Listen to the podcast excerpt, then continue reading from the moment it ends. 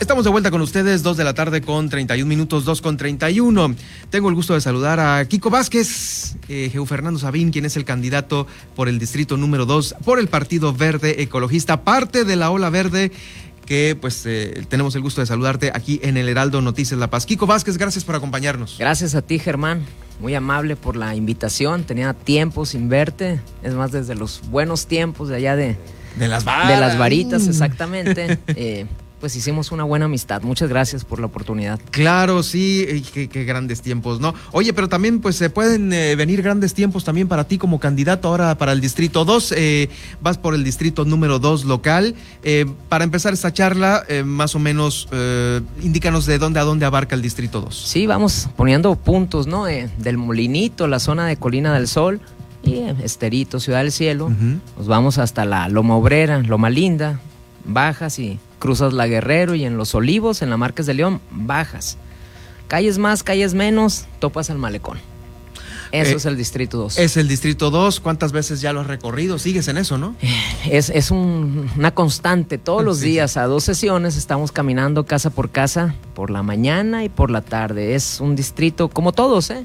Como todos son grandes, algunos más grandes que otros, pero tienen un número de población muy similar todos los distritos. Pero ahí estamos, visitando casa por casa todos los días. Ya le dimos ya le dimos más de una vuelta. Eso, qué bien. Oye, eh, sobre las propuestas eh, de llegar al Congreso del Estado, eh, de favorecerte el voto, obviamente, ¿cuáles serían las principales propuestas que tú, obviamente, como, como candidato, tienes ya listas y otras que a lo mejor también la gente te ha dado a conocer en estos recorridos? Sí, definitivo.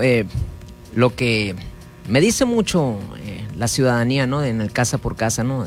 El tema de de los diputados dicen, no, hombre, es que ustedes los políticos, eh, es generalizar, ¿no? Y ni modo, si uno se mete a esto, tiene que absorber todo este tipo de cuestiones, pero es necesario meterse, Germán, porque si no nos metemos, yo les digo a mis alumnos en la universidad, a ver, jóvenes, si no nos metemos, vamos a seguir como siempre.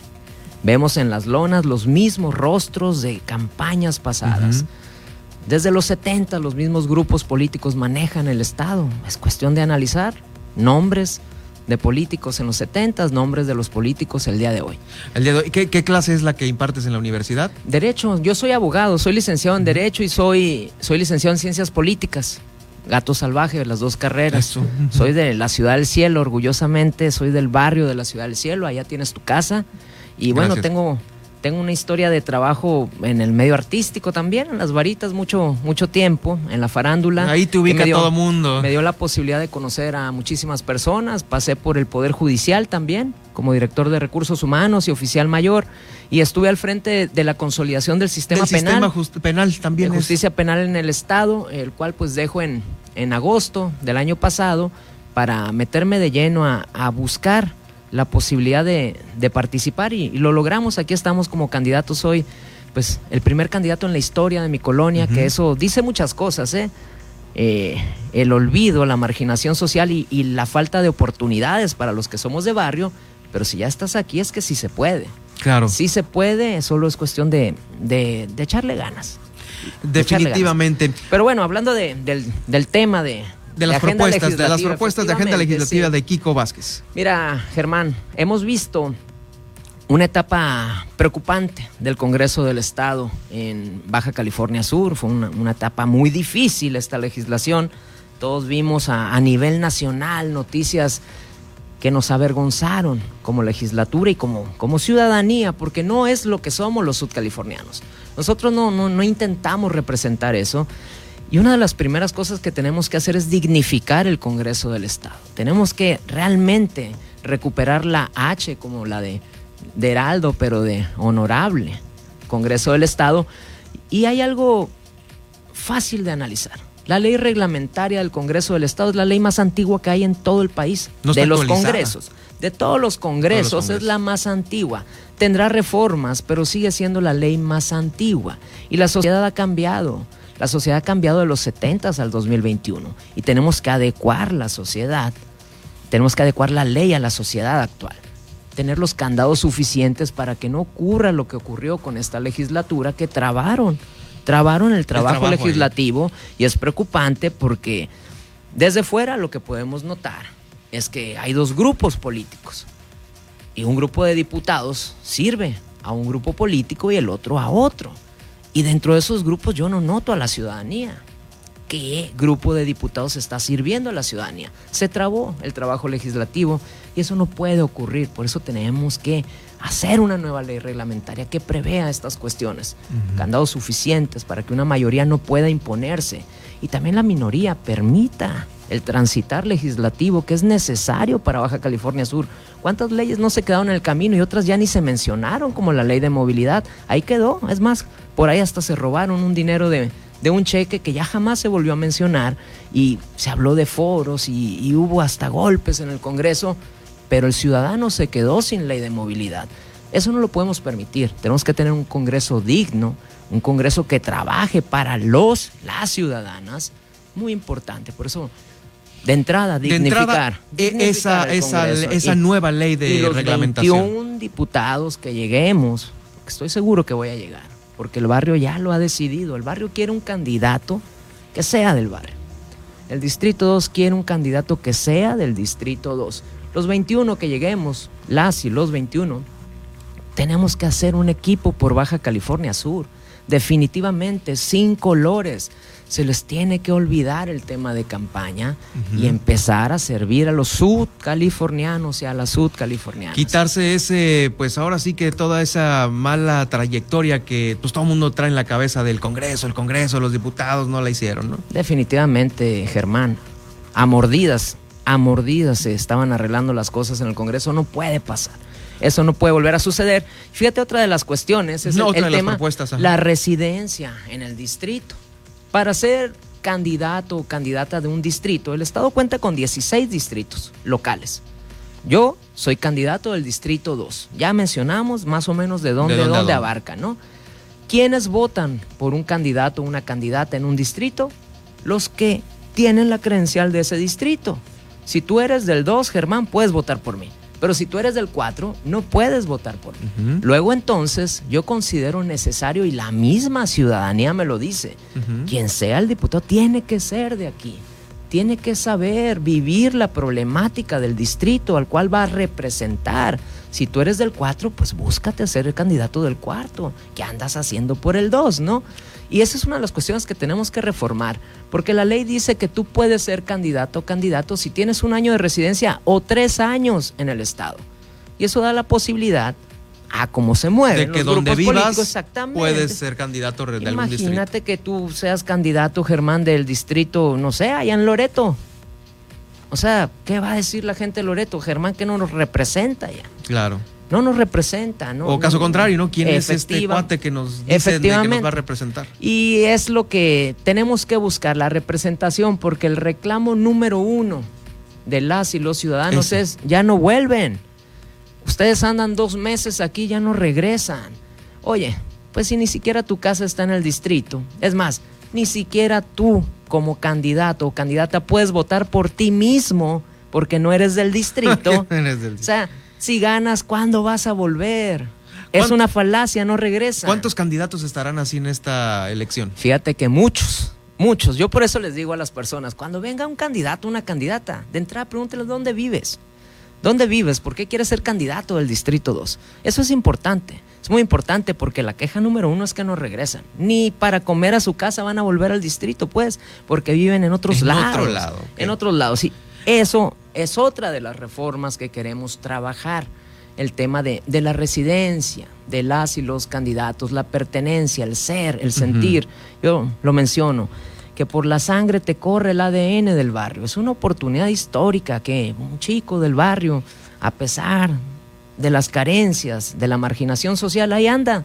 Ahí anda de candidato intentando representar un proyecto muy interesante que le puede dar otra, otra vida a pues a esta, a la cosa política. Algo que tenemos que mejorar, Germán, muy, Otra muy necesario, sí. El tema de, de seguridad. Es un tema muy serio el de seguridad. Es un tema eh, que en todo el país nos preocupa. ¿Qué te puedo decir? Hemos visto candidatos eh, muertos en esta misma campaña. De lo difícil que está. De lo difícil que está eh, el tema de seguridad. Pero Hay otro tipo de delitos que no son de alto impacto o al menos eh, no tienen que ver con la delincuencia organizada. El robo a casa, habitación, es, es uno de los delitos más frecuentes en Baja California Sur. Baja California Sur tiene un nivel de impunidad muy alto, muy alto. Impunidad institucionalizada o la cifra negra también. De cada 100 delitos en Baja California Sur se denuncian solamente el 7%. Imagínate, el 7% de cada 100 delitos. Bueno, de esos que se denuncian, la impunidad institucionalizada es del 93%. O sea, de 100 que llegan a la Procuraduría, solo se resuelven 7 casos. De 100 que llegan, se resuelven 7, Germán. Tenemos que modificar. Yo trabajé en el sistema de justicia penal. No me estoy dando un balazo en el pie con esto que digo. Hay mucho por hacer. Desde el 2008 hubo una reforma en materia penal en México y en Baja California Sur hasta el 2015 se empezó a trabajar en esto. Hay mucho trabajo por recorrer, pero además tenemos que transformarnos. La Procuraduría ya no puede ser una Procuraduría, tiene que transitar a una fiscalía, fiscalía autónoma de manera urgente. ¿Por qué? Porque el sistema de justicia penal requiere una institución que se encargue, se especialice en la investigación. Si tenemos un sistema que prioriza la presunción de inocencia, que requiere que de manera científica se compruebe la culpabilidad de algún delincuente, pues tienes que tener investigadores tiene que ser una fiscalía que enfoque sus esfuerzos a la investigación exclusivamente. No puede haber temas de prevención del delito, para eso hay dirección estatal de prevención del delito. No puedes ver temas de capacitación, para eso tenemos una academia estatal, una escuela científica para capacitar. No se pueden distraer, obviamente. Efectivamente, e, esa es la idea a nivel nacional de la fiscalía, ¿eh? Reducir el aparato burocrático de la Procuraduría para y, enfocalizarse únicamente en la investigación. Y enfocarse en los delitos de prioridad de la ciudadanía. ¿Qué le está pegando a Baja California Sur? Trabajemos en esos delitos. No te disperses en cuestiones que no son prioritarias. Vamos por los delitos que son prioritarios. Por eso, urgente el transitar a una fiscalía autónoma para que no haya intereses del Ejecutivo dentro. Cualquier Ejecutivo, ¿eh? y lo estamos viendo a nivel nacional. Lo estamos viendo porque se ha visto en estados de la República que hay investigaciones sobre candidatos que están empezando a despuntar en algunos estados. Y eso denota la intervención de ejecutivos en la investigación. En la investigación Por eso es necesario la autonomía. Eso del fiscal carnal no es bueno para México. Aquí lo tenemos que hacer en Baja California Sur. Yo sé que ya había una, una iniciativa, y además creo que se aprobó, pero con el tema del Congreso paralizado. Sí, hombre. No caminó. Ahí, ahí y con, esas muchas otras. Eh, estamos en esta entrevista con Kiko Vázquez, eh, Geo Fernando Sabín, candidato al distrito número 2.